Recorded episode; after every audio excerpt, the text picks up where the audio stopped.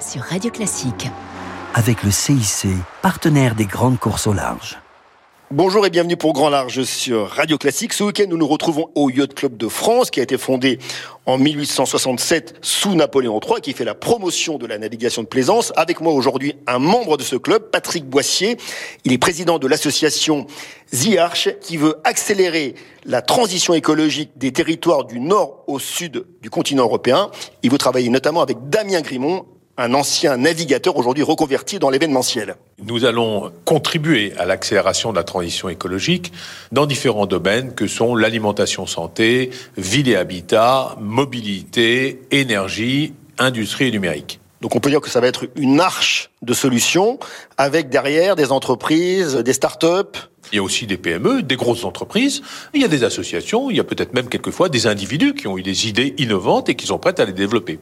Vous avez fait appel à Francis Joyon avec euh, son trimaran ultime qui a notamment remporté la Route du Rhum, qui est le détenteur du record du trophée euh, Jules Verne.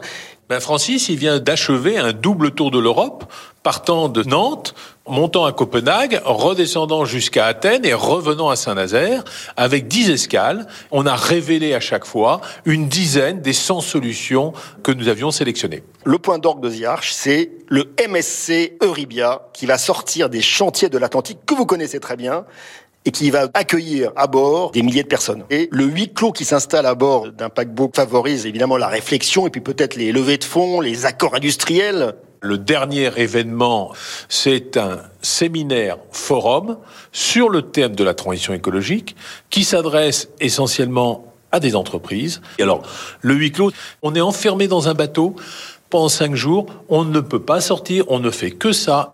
Un grand merci. Je recevais donc Patrick Boissier, président de l'association ZIARCH, qui a été notamment administrateur du Musée national de la marine, qui est aujourd'hui encore administrateur du Centre international de la mer. On se retrouve très vite pour Grand Large sur Radio Classique. Au revoir. C'était Grand Large avec Rémi Pelletier sur Radio Classique. Avec le CIC, partenaire des grandes courses au large.